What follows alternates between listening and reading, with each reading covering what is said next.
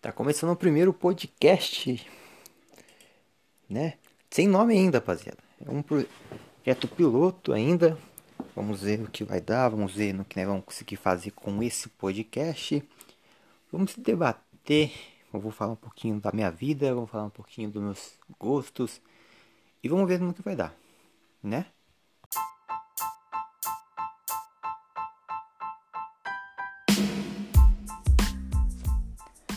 Começando mais um podcast, o primeiro na verdade, nem é o mais, né? Mais é depois do, depois do primeiro, né? Do segundo em diante, né? Pode falar mais. É o primeiro podcast, um podcast de teste, é um piloto, projeto piloto. Vamos conversar aqui, vou desabafar, vamos falar um pouquinho, como só sou eu. Eu vou ter que me improvisar e falar bastante. É isso que é verdade, né? Vamos, vamos com a verdade aqui. Na verdade tem que prevalecer. Enfim, rapaziada. Primeiramente, boa noite. São exatamente nesta hora que eu estou gravando, 10h41 da noite. Mais um dia se passou, hoje foi feriado, dia de finados. Como que foi o dia de vocês? Aproveitaram bem esse feriadão? Muita gente na praia. Muita gente foi visitar seus entes queridos que nos deixou já, né? Que foi meu caso. Foi visitar minha vozinha. E como que está a vida de vocês? Vamos conversar, vamos dialogar. É só o começo, é o projeto piloto. Quero ver como eu me comporto, como que eu falo. Tenho que melhorar um pouco a minha dicção. Eu gosto muito da minha voz, acho que minha voz é muito bonita. Vocês concordam que a minha voz é bonita pra caramba? Ela é muito bonita, eu sei disso. Então vamos, né? Falar um pouquinho de podcast, esse meio de comunicação, nesse meio de entretenimento que está crescendo tanto aqui no nosso país, de um tempo para cá, né, principalmente com o Flow Podcast, e agora veio os meninos do Mítico e o Igão no Podpah, que é outro muito bom podcast, eles estão levando muito bem o formato, entre outros podcasts que já tem aí, né, o Christian Figueiredo também é bem legal dele, enfim, né, eu fico louco, e podcast que vem lá dos Estados Unidos, né? Com o, o, o Monark fala sempre o nome dele. Eu, eu esqueci o nome do rapaz que é o mestre, o pai do podcast. Esse formato tão legal, cara. Tão legal. O podcast tem uma parada muito legal, rapaziada. Que você quer, pode ouvir, tipo, colocar no seu carro, você vai viajar. O podcast dá mais ou menos uma hora, no mínimo uma hora e meia para frente, duas horas, três horas, vai do convidado, vai da interação do convidado com os, vamos dizer assim, apresentadores, né? né? E você pode pôr no carro, você está viajando, está passeando, você pode passear ouvindo um podcast. É muito gostoso mesmo, realmente. Eu tenho uma mania de colocar na hora de dormir, tipo uma duas horas antes de eu dormir. Eu costumo dormir lá para as três horas da, da, manhã. Uma hora da manhã coloco um podcast. Vou ver uma pessoa que eu gosto. Um que eu gostei bastante foi do Mil Grau. Menino Mil Grau, né? Corintianos. Corintiano sabe o que eu tô falando. É o Corinthians Mil Grau. Ou quem é fã desses pedidos como eu, né? É um cara que tem muita história louca, cara. É muito legal ouvir. Ele também tinha um, na época que ele trabalhava na produtora lá. Esqueci o nome da bem que ele trabalhava esquecendo o nome de tudo, gente. Olha cara, parecendo um, um idoso, isso com 20 anos de idade, gente. brincadeira, cara, brincadeira. No Lucas no Utilismo também, todos que ele foi. É, ele foi duas vezes ou três vezes no, no, no Flow Podcast e também foi no Podpah uma vez. E é muito bom, mano, todos. É, são pessoas que são muito fã, né? Eu sou muito fã dessa rapaziadinha ali, né? Do Lucas, do, do, do Igão, do próprio Mil Grau, Rapaziada dos Impedidos, Filho Cossigo, são minhas referências dentro desse mundo, né? Que é uma paradinha muito legal. Meu amigo Brandon também, mandar um abraço pra ele aqui. Cara foda. Tem que voltar logo, hein, Brandon, pro YouTube. YouTube é seu lugar, audiovisual é seu lugar. Eu falo com toda a certeza do mundo, com toda a certeza do mundo. Se você tá ouvindo esse podcast e sabe e já ouviu falar do noiado, Lá no YouTube do YouTubers da Depressão Mocota, na página lá do Face, também tinha um canal no YouTube. Então, é esse cidadão aí Tem que voltar, senhor Brandon Podes Clan. E não é apelido, gente. Não é, não inventou, não é nome artístico, é o nome dele. Brandon Podes Clan. Acredite se quiser, o nome dele é Brandon Podes Clan. Até hoje eu não acredito. E para terminar é da Silva no final. Tipo, muito louco, nada a ver. Enfim. Vamos falar um pouquinho de tudo. O que der na cabeça aqui, o que der na trilha, eu vou falar, rapaziada. E quanto vai durar esse podcast? Eu já não sei. Aqui por enquanto já durou 4 minutos e tá indo, contando. Né? Vamos contar um pouquinho da minha vida. Né? Eu hoje resido na cidade de Porto Ferreira, onde eu nasci, de fato. Porém não fui criado aqui, fui criado em São Carlos, onde o Brandon mora, que eu acabei de falar aí, né? Então foi lá, lá que eu conheci ele, num emprego que nós trabalhávamos em comum, né? na Câmara Municipal da cidade. Enfim. Vamos continuar aqui falando, rapaziada. Podemos parar não, né? Enfim, vamos falar um pouquinho da minha, falando da minha vida. Tem uma pausa. Agora vamos continuar da onde nós paramos, né? Então, moro em Porto Ferreira, fui criado em São Carlos. E aconteceu? Pausei de novo. Mas vamos continuar, vamos continuar. Eu tava falando da, da, um pouquinho da minha vida, né? um pouquinho da minha história. Vou contar um pouquinho da minha história aqui para vocês. Tenho 20 anos, mas vivi um pouquinho já, já sofri um pouquinho nessa vida. Minha mão já é um pouquinho calejada já, tá? Eu, como eu falei, repito de novo, acho que é pela décima milésima vez. Eu vivo em Porto Ferreira, onde eu nasci, mas fui criado na cidade de São Carlos, inclusive me considero São Carlense, tá? Então se você me ver na rua aí e falar, ô oh, São Carlense, não Ferreirense, nada contra a cidade de Porto Ferreira, porém amo a cidade de São Carlos, onde eu fui criado, onde eu fui alfabetizado, onde eu tenho meus melhores amigos, onde eu fui praticamente nasci. Eu fui para São Carlos muito pequeno, apesar de ter nascido aqui, fui muito pequeno para lá. O que acontece? Porto Ferreira é uma cidade de 50 mil habitantes. São Carlos tem 250 mil, olha, 200 mil habitantes a mais, né? E mais ou menos, mais ou menos isso aí, rapaziada. Só para arredondar os números, mas é, não é esse número exato, tá? É só para vocês terem uma ideia. E Porto Ferreira até hoje não tem uma estrutura boa hospitalar. UTI são poucas. E uma, um bebezinho recém-nascido, que era o caso, um ano de idade, é, na época hum, eu, eu, sofri um problema de coração. Né? Até hoje a mãe não explica muito bem qual que foi esse problema de coração. Né? E graças a Deus hoje eu tô curado disso graças aos médicos, médicos da Santa Casa de São Carlos também. E a Santa Rita de Cássia, que minha mãe rezou bastante para ela, né, me, me curar, enfim. Eu aqui no Porto Ferreira não tinha uma UTI pra, disponível para atender eu, né? A situação que eu estava estava grave. Então eu tive que ser mandado para São Carlos. E fui para São Carlos a princípio parecia que era um negócio que, apesar de grave, não ia demorar tanto, mas acabou demorando bastante tempo, alguns meses. E não dava para meu pai e minha mãe ficar indo e voltando. Né? Meu pai tinha uma lanchonete aqui, nesse, nesse mesmo bairro que eu moro aqui, o Águas Claras, em outra rua. Hoje eu moro na rua 5, né? É seis ruas esse bairro. Na época eu morava na rua 2. E tinha um, uma lanchonete lá. E não dava para ir e voltar sempre era todo dia, mas sempre. E ia com frequência para São Carlos e voltava para Porto Ferreira e não dava. Acabou que meu pai tinha um amigo comum lá, um amigo lá em São Carlos, e esse amigo ofereceu um salão de lanchonete, pai tinha uma lanchonete aqui. Então meu pai né, mudamos para São Carlos, na Vila São José, quem é de São Carlos conhece, ali na Antônio Blanco, lá no final do Antônio Blanco, né? É, já na, bem na Vila São José mesmo, não é no comecinho ali, quase na Vila São Carlos.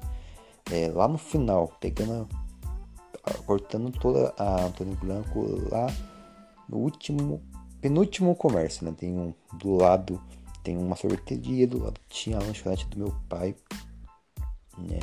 Segundo quem comia os lanches do meu pai, era muito pequeno, não lembro. Era muito bom. Os lanches do meu pai era muito bom, de ótima qualidade. E meu pai aprendeu a fazer, rapaziada, só como meu pai aprendeu.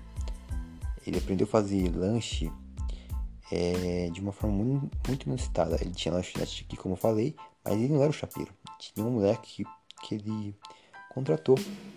E na rua 1, que é a rua, a primeira rua do bairro, tava tendo um evento, tava tendo uma festa. E meu pai pensou que a rapaziada ia todo para esse evento, para essa festa. Mas parece que não tinha comida lá. Né?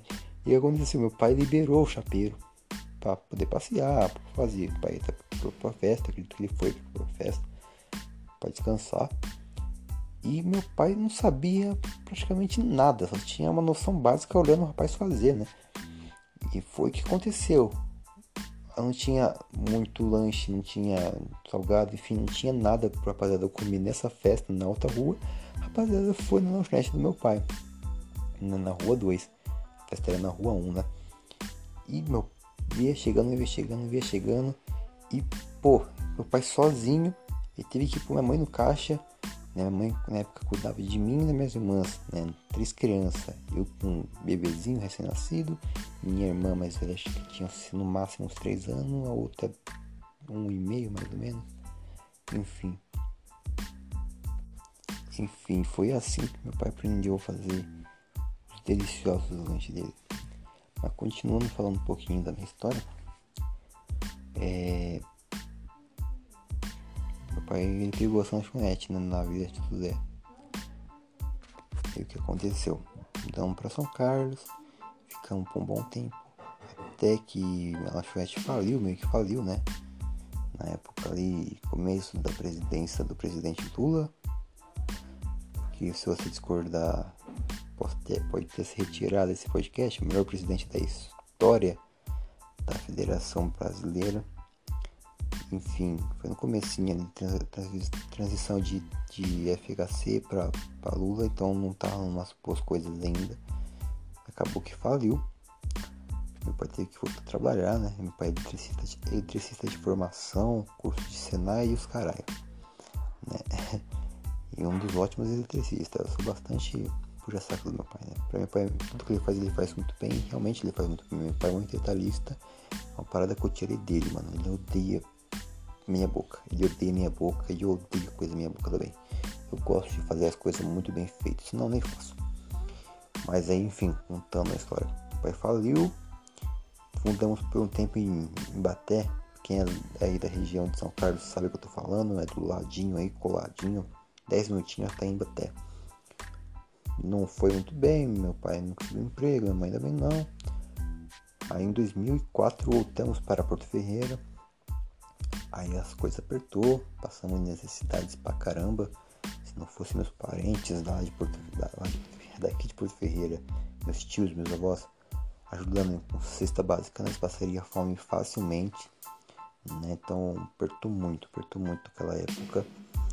E acabou que meu pai procurando emprego pra lá e pra cá e não conseguia achar um emprego fixo.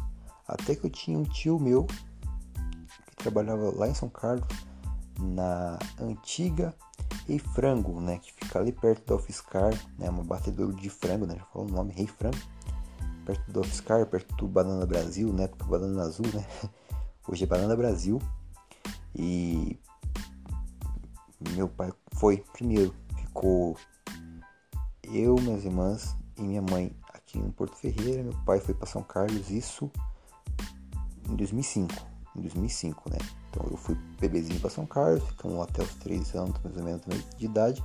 Com 4 anos voltamos para Porto Ferreira.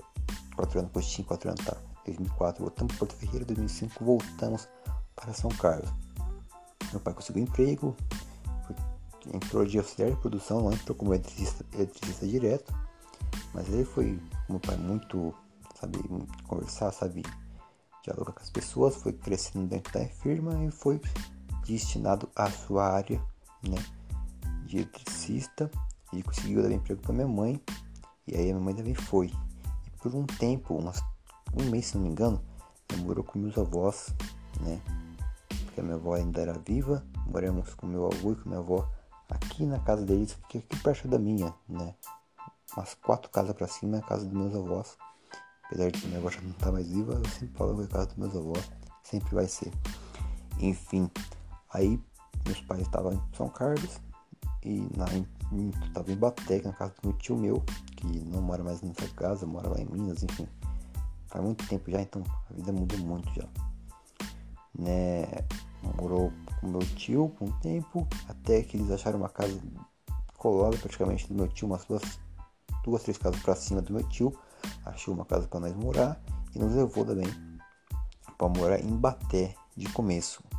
Né? Ficamos em Baté acho que uns três meses e mas não tava dando bem. Não, não, tipo, essa rotina de ir para Baté, ir para São Carlos, ir para Baté, ir para São Carlos não tava dando.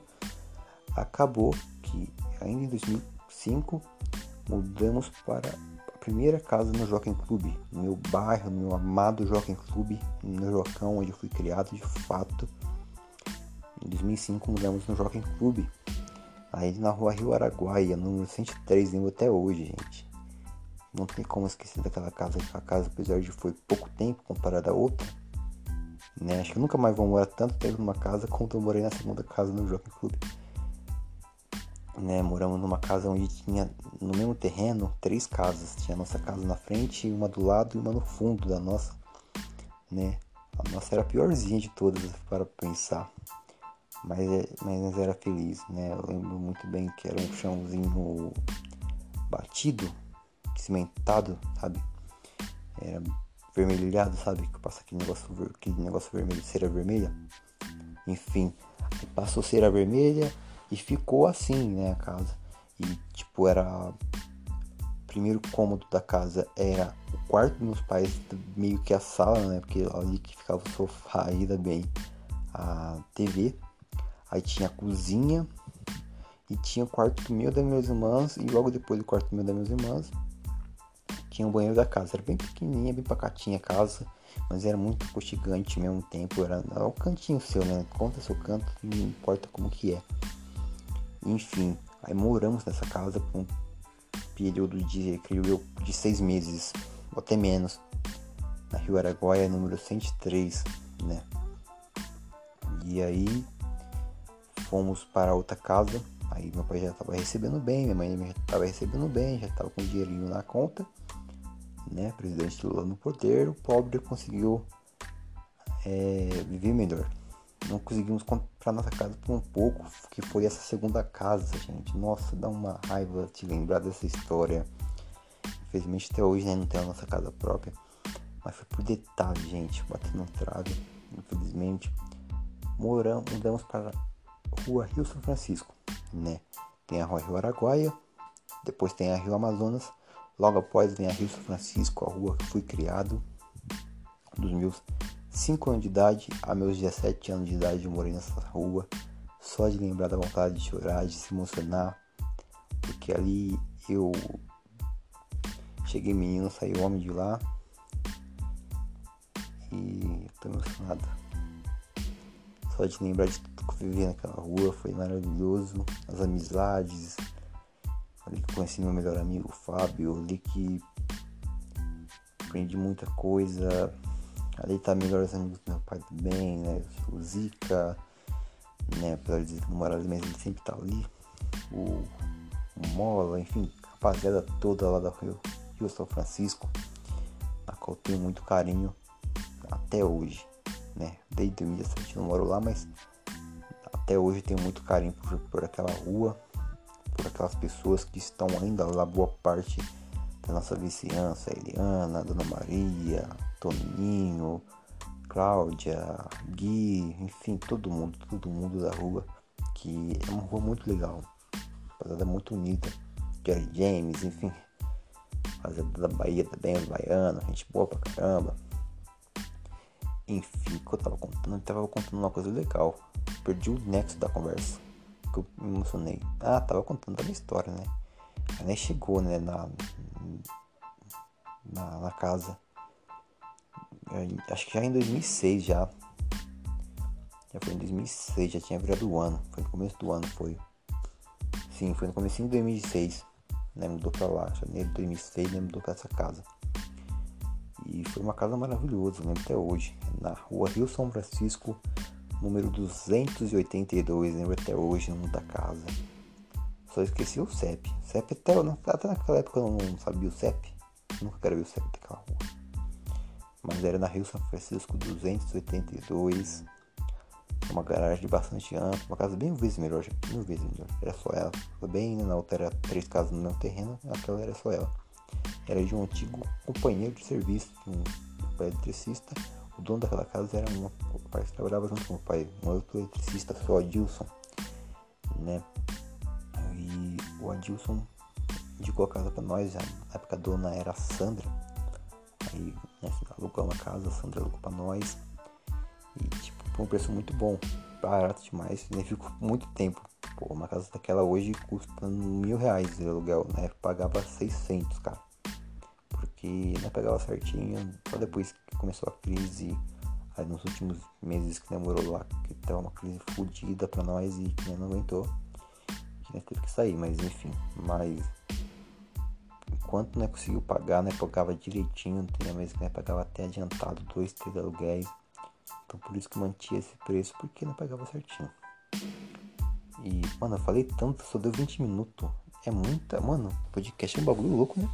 Mas enfim, vamos continuar falando aqui. É, e aí, rapaziada, moramos nessa casa. Eu lembro da casa, né? Tava falando da casa. Tinha uma garagem ampla. Aí você entrava, tinha uma sala bastante ampla, bem, bem legal, né? Só fora, só fora da casa que não tinha piso, mas por dentro toda era tinha piso, pintura, muito bem feita, enfim, a casa é muito boa, né? Aí não, eu tava me sentindo boyzinho depois quando eu tinha morado até então numa casa tão boa quanto aquela, né? Eu tinha morado de lembrança, eu só tinha lembrado em casa piores que aquela, então eu tava me sentindo boyzinho. Até porque eu tinha meu próprio quarto. Apesar que na época, rapaziada, era uma época difícil, né? Ainda, né? Não tinha tanta grana. É, até hoje não tem muita grana, mas hoje né, tá bem melhor, graças a Deus. Só tinha duas camas, rapaziada. Eu tinha que dormir com as minhas irmãs. Tipo, nós juntava as duas camas de solteiro que nós tinha. A minha irmã dormia de um lado, a minha outra irmã dormia do outro, dormia no meio, mano. Pegava meio que a divisa, tá ligado? meio do, da madeira, das duas, das duas camas. Então ficava uma parte bem dura da cama. Isso por muito tempo, mano. Por muito tempo. Foi anos, assim. Enfim, mano. E até lembro quando comprou uma cama pra mim. Foi muito difícil dormir sem minhas irmãs. Demorou umas duas, três semanas pra eu parar de dormir com elas. E dormir na minha cama de fato. Que, tipo, não, sério, paz. Demorou, tipo, dos meus 5 anos até meus 10 anos, 10, 11 anos. Dormi com a minha irmã, velho. Tá ligado? Na mesma cama. Na mesma cama, porque não tinha cama pra todo mundo. Então nós tínhamos que juntar as duas camas e. Nossa, é verdade, agora que eu tô lembrando disso, velho. Tá sendo bom gravar esse podcast aqui, porque eu tô lembrando um monte de fita, mano. Um monte de B.O. que a gente já passou. Aí a casa que tava falando, né? Aí tinha uma cozinha muito legal, muito bonita, uma copa na verdade. Aí tinha a cozinha, em conexão com a Copa. Tem um gato em cima do meu telhado aqui, passando com um louco. Dá pra ouvir, será? Não sei o que esse gato faz, mano. Ele faz um barulheiro aqui toda madrugada. Tinha um corredor, o corredor tinha um banheiro, depois tinha meu quarto, depois tinha o quarto das minhas irmãs, depois tinha o quarto, a suíte dos meus pais. Olha, suíte, o Zé tinha suíte, parceiro. E aí lá fora tinha a lavanderia, enfim. Uma casa muito boa, muito bem localizada ali no bairro também. Tinha varejão da fartura, açougue, tinha bastante coisa ali por perto. Enfim. E, mano, tinha muita, era muito pouca casa. Fizemos muita amizade fácil, como eu falei, né?